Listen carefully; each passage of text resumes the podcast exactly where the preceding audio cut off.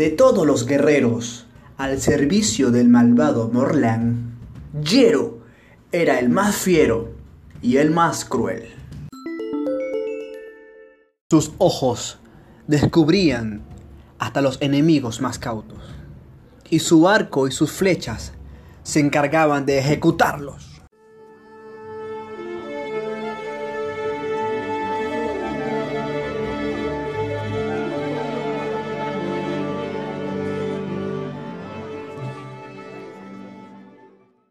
Cierto día, saqueando un gran palacio, el guerrero encontró unas flechas rápidas y brillantes que habían pertenecido a la princesa del lugar, y no dudó en guardarlas para alguna ocasión especial.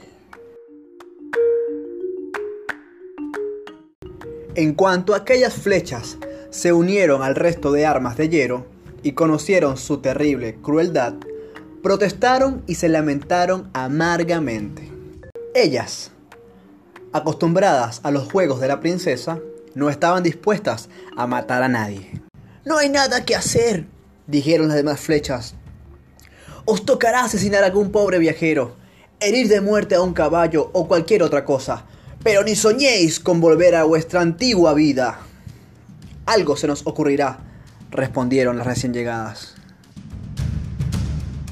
Pero el arquero jamás se separaba de su arco y sus flechas, y éstas pudieron conocer de cerca la terrorífica vida de Yero. Tanto viajaron a su lado que descubrieron la tristeza, el desgane de sus ojos. Comprendieron que aquel despiadado luchador jamás había visto otra cosa.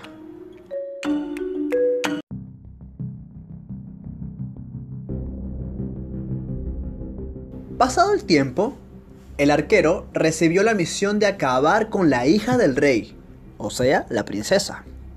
Yero pensó que aquella ocasión bien merecía gastar una de sus flechas.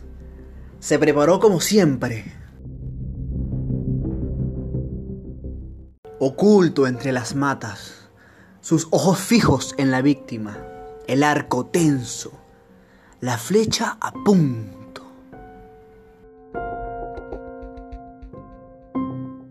Tensa para esperar el momento justo y soltar.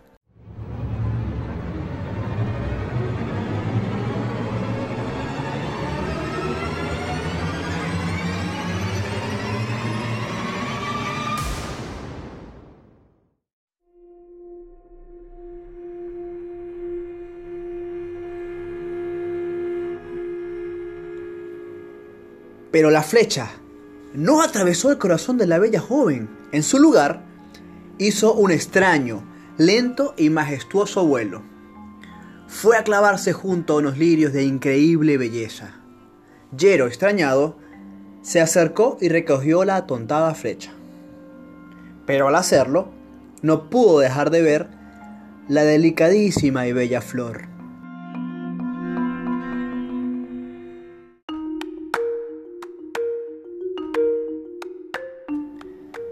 Y sintió que nunca antes había visto nada tan hermoso.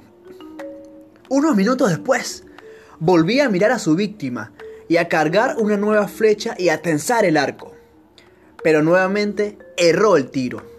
Y tras otro extraño vuelo, la flecha brillante fue a parar a un árbol, justo en un punto desde el que Yero pudo escuchar los más frescos y alegres cantos de un grupo de pajarillos.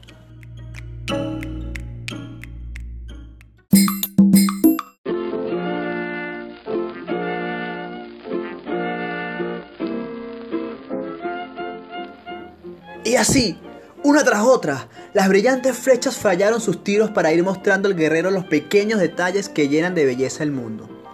Flecha a flecha, sus ojos y su mente de cazador se fueron transformando, hasta que la última flecha fue a parar a solo unos metros de distancia de la joven.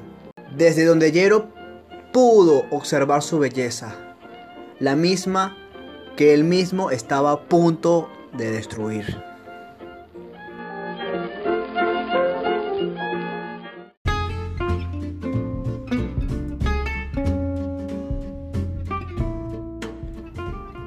Entonces, el guerrero despertó de su pesadilla de muerte y destrucción, deseoso de cambiarla por un sueño de belleza y armonía.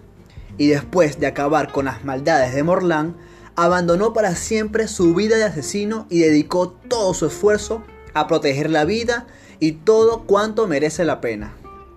Solo conservó el arco y sus flechas brillantes, la que siempre sabrían mostrarle el mejor lugar al que dirigir la vista. Fin.